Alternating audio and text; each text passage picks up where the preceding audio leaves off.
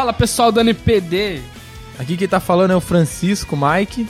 E aqui é o Thiago Tozetti. E nós vamos falar do livro é, Maze Runner, A Prova de Fogo. Que é a segunda série de Maze Runner. Esse podcast foi uma dica da Carol e vai ter uma participação especial dela no seu quadro que se chama Carol Zando.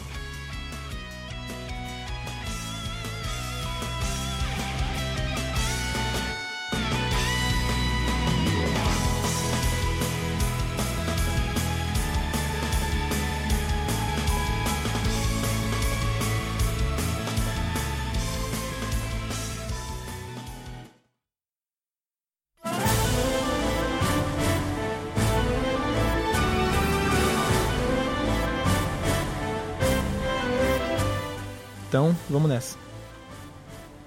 É, antes de falar do Maze Runner Prova de Fogo, a gente é, decidiu falar um pouco sobre o, o, primeiro livro, o Maze Runner Correr ou Morrer, para poder não ficar muito é, uma informação muito vaga para vocês, mas por cima mesmo.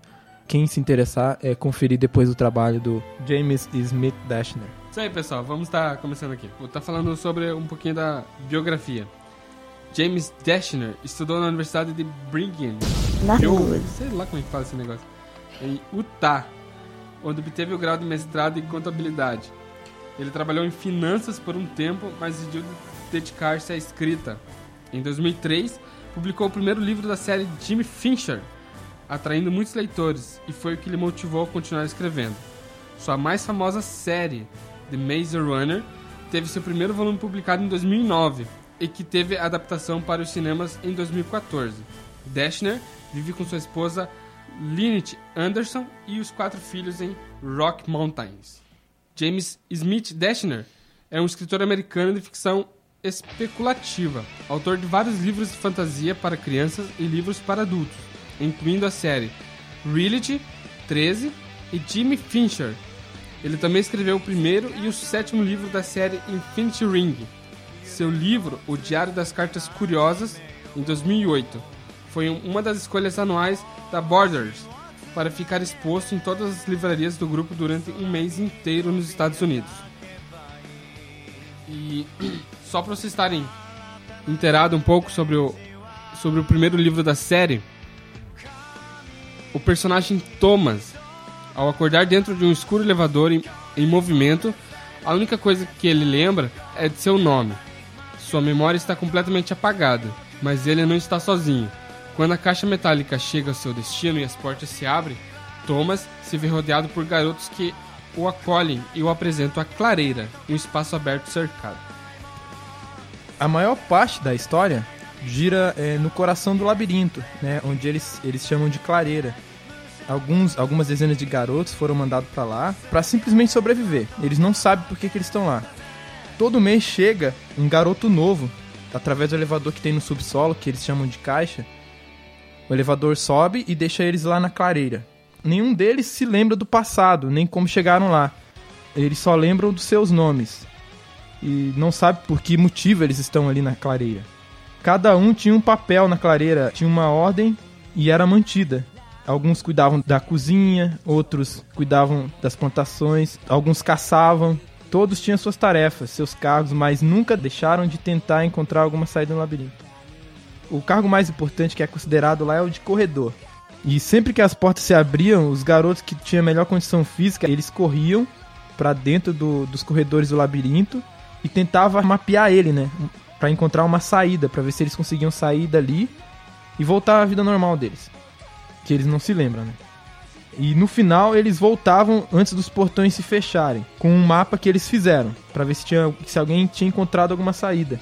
Só que Thomas é diferente, ele é mais curioso que os outros e não suporta a ideia de viver ali para sempre. E alguma coisa diz que ele precisa ser um corredor, explorar o labirinto e que ele conseguirá achar a saída que os outros não conseguem. Só que assim, eles não sabem de onde que, que monstros são aqueles, de onde eles vêm, por que, que só aparece durante a noite, por que, que eles foram mandados para ali, entendeu? Quem que estava trazendo ele? E eles também nem se lembravam se tinha um mundo fora dali. No meio de tantas dúvidas, no, surge uma garota na caixa, que é o elevador, né? No dia seguinte, Thomas encontra um bilhete amassado com uma mensagem dizendo que ela é a última. E o estranho, ele sentia que conhecia aquela menina de algum lugar. O livro é assim, o mistério é o mistério é esse.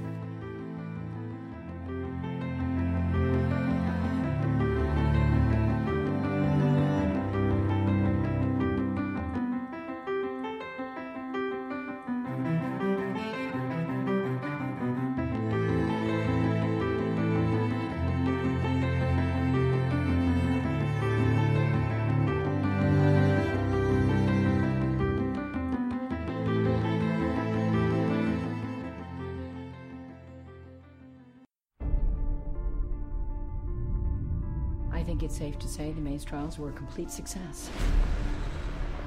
It's too soon to say, but they could be the key to everything.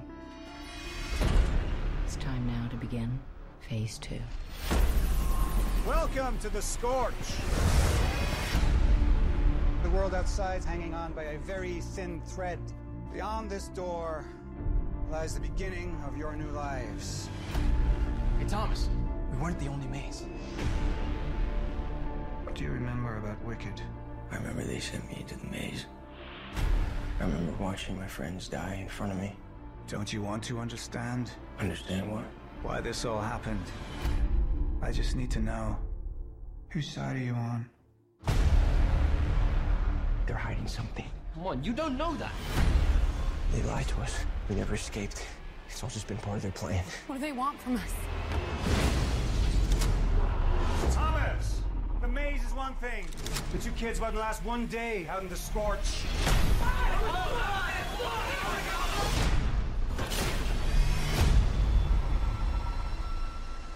What the hell?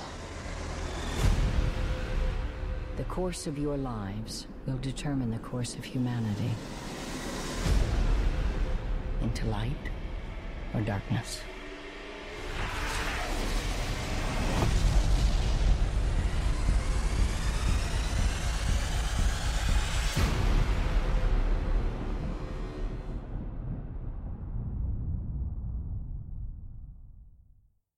E agora vamos falar sério. Isso aí, vamos falar do. do segundo livro da série Maze Runner. Só vamos esclarecer alguns pontos aqui do livro. Pra depois o cara usando entrar em cena. Ó, o livro, ele retoma a história exatamente a partir do ponto que o, que o primeiro se encerrou. Então ele já começa a desenvolver uma trama que é meio igualzinha no, no, no começo.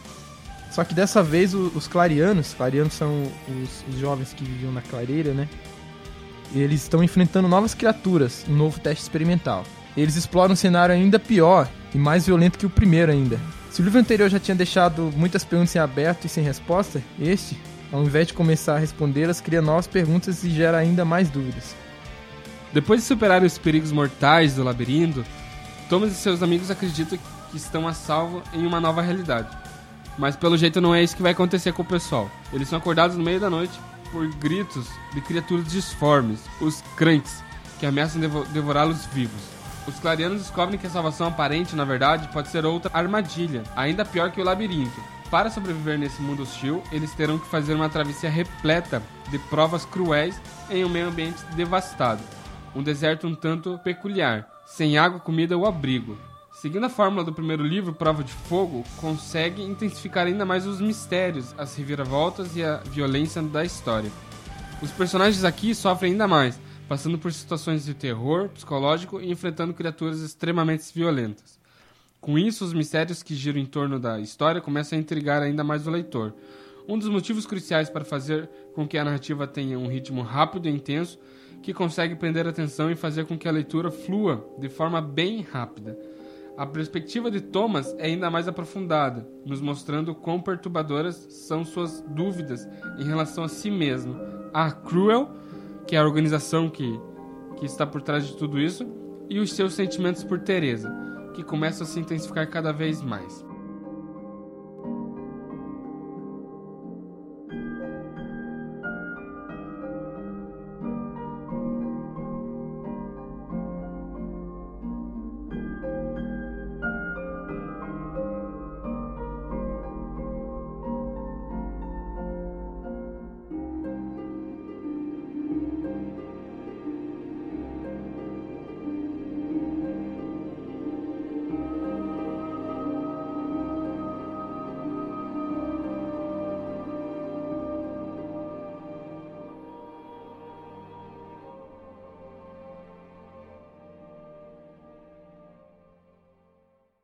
Ele mesmo trazia a pior das lembranças marcada na memória, tão ferozmente gravada quanto uma marca impressa a ferro em brasa. Seu melhor amigo Chuck, apunhalado no peito, sangrando e agonizando em seus braços.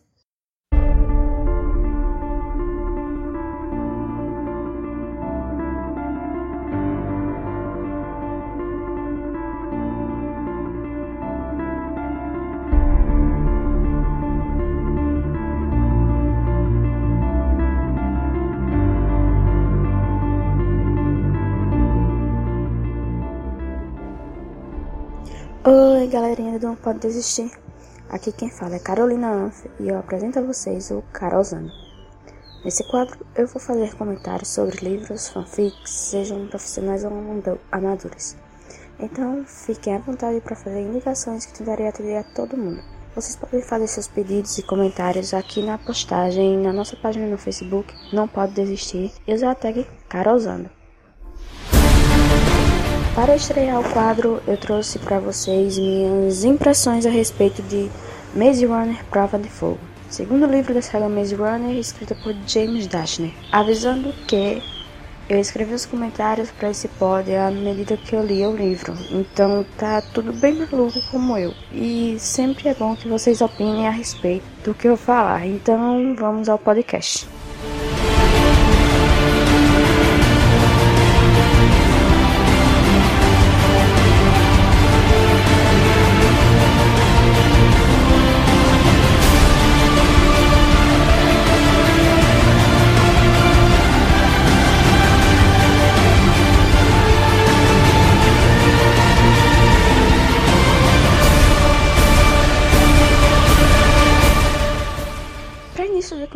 Queria saber por que James Dashner achou pouco nos fazer sofrer com a morte de Chuck. É, ele só pode ter achado pouco, porque ele matou Chuck no final de Maze Runner e aí fica lembrando da morte dele toda hora, já no início das primeiras cenas de Prova de Fogo. Logo depois das primeiras falas a respeito de Chuck, nós temos nosso querido Thomas, vivido nos cinemas pelo super talentoso Dylan O'Brien, que tem um sonho com sua suposta mãe dizendo que ele tinha sido escolhido e que o amava. Isso me fez pensar que Dylan tem um certo karma com personagens de suas mães. Em Maze Runner, ele não sabe quem é a mãe ou qualquer coisa a respeito porque apagaram sua memória. No sonho, ele lembra de perguntar se ele iria enlouquecer por causa do fogo como as pessoas da TV. Aí em Teen Wolf, onde ele interpreta nosso sarcástico Styles Stilinski na série, é, a mãe do personagem morreu devido a uma doença congênita que fazia ela achar que o próprio filho queria matá-la. Tamanha era a demência. Então não tá fácil ser mãe do Diglan, na frente das câmeras.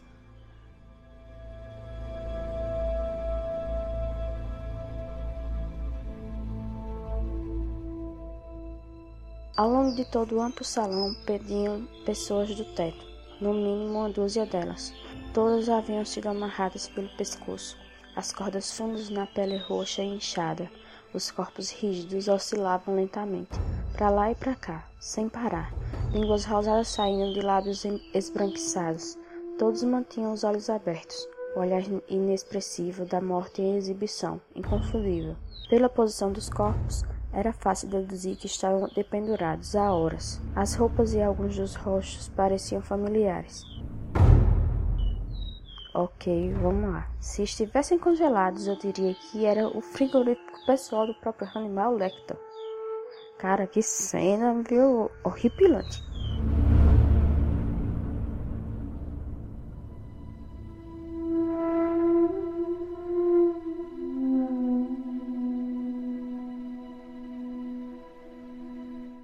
Seguida, nossos clareanos descobrem que Teresa sumiu e você começa a pensar que realmente não é nada bom ser mulher na vida dos personagens do Dylan O'Brien. Elas enlouquecem, adoecem, somem, morrem. Nothing good. Quando eu li o livro anterior, há um ano, e algumas amigas que já haviam lido todos os livros, vulgo desocupadas, é sério, gente, saudades de ler uma saga completa de uma só vez Tá muito difícil. Enfim, essas amigas me falaram que apareceria esse menino novo, Ares, e alguns outros personagens que vão aparecendo ao longo do livro. Eu logo imaginei que havia um outro labirinto com mulheres e um homem. Mas quando li o livro e vi que estava certa, achei um pouco de falta de criatividade. Mas isso não desmerece o sucesso da história, claro, que é bem intrigante e prende a gente até o fim.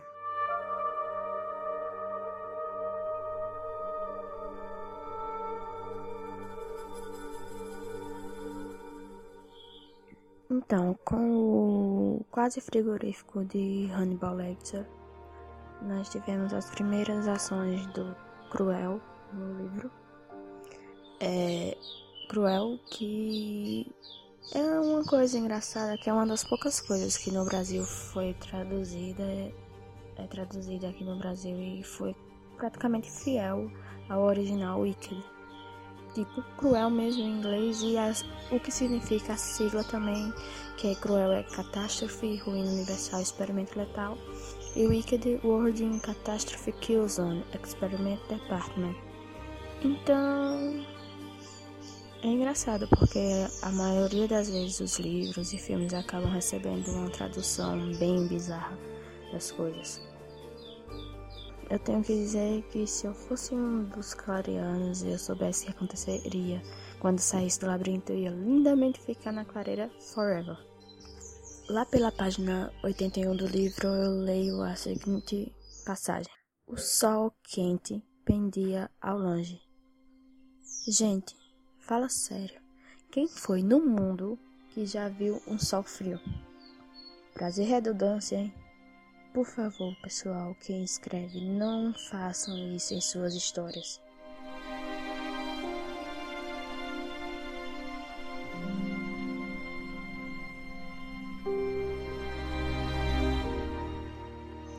Mil tá ainda mais legal nessa continuação. Ele é de longe o meu personagem preferido desde o primeiro livro. E ele se mostra um líder nato, embora bastante explosivo, mas enfim. Sempre faz todo mundo se calar e parar de almejar a morte certa com frases do tipo, abre aspas, dá para todo mundo fechar a matraca e se acalmar? Chega de perguntas. A menos que tenham ideia que não envolva a morte absolutamente certa, engulam o apito e vamos aproveitar a única chance que temos. Sacaram? Fecha aspas. Cada vez que ele diz uma coisa dessas, eu tenho vontade de beijá-lo por ser tão sensato convenhamos, não dá para ficar discutindo toda hora sobre o que a melhor forma de morrer, né?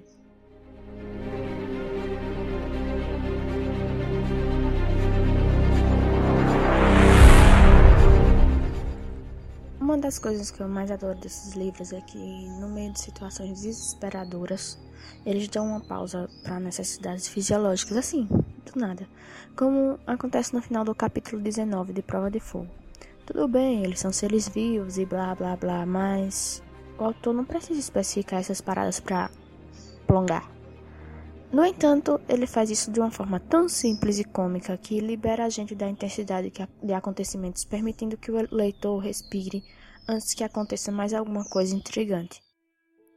Vem então o momento mais tenso do livro, quando Jorge quer matar Minho, o amor da vida de Thomas, Fala sério, né? Ele achou que ele ia concordar com isso.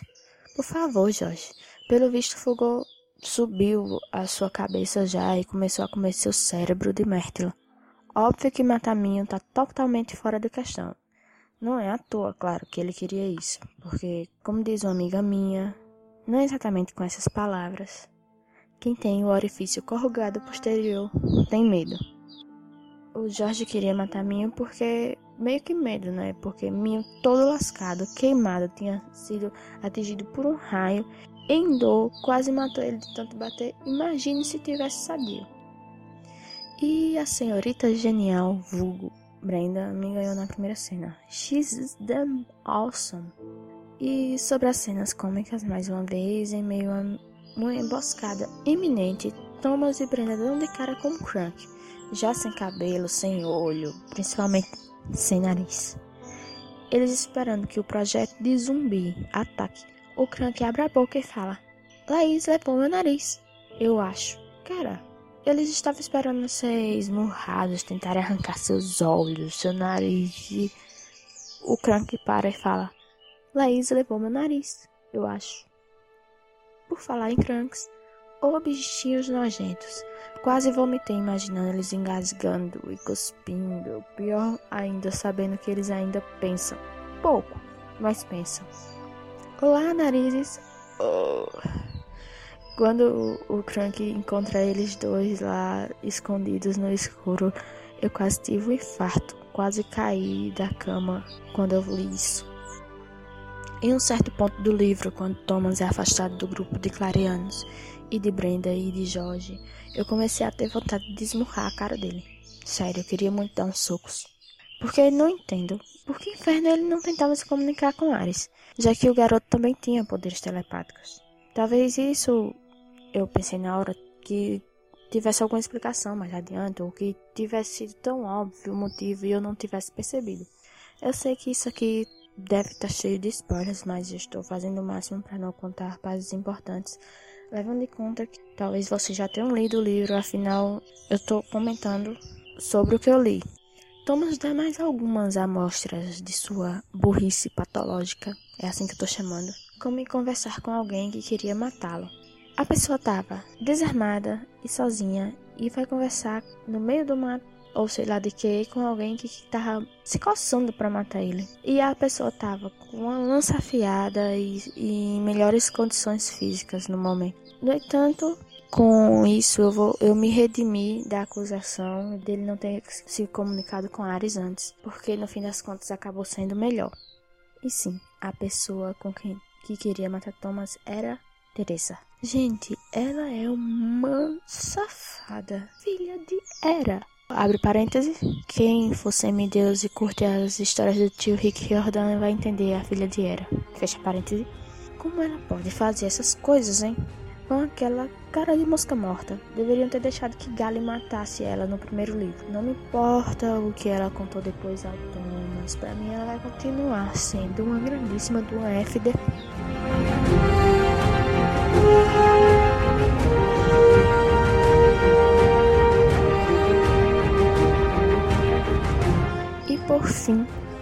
Não sei porque Thomas se surpreendeu quando Brenda falou com ele telepaticamente no final. Se é que foi ela mesma, mas vamos levar em conta de que foi ela. Afinal, ela meio que contou a ele que foi levada para os experimentos. Pelo menos isso que eu imagino. Quando Brenda diz que viu o pai ser morto, tentando impedir que ela que a levassem e que a mãe já havia morrido. Ela disse especificamente que foi quando a levaram para o exílio, então pode perfeitamente ser quando a levaram para Cruel. E lá ela adquiriu o fogor e eles apagaram a memória dela, ou não. No fim das contas, ela provavelmente é uma das variáveis do experimento.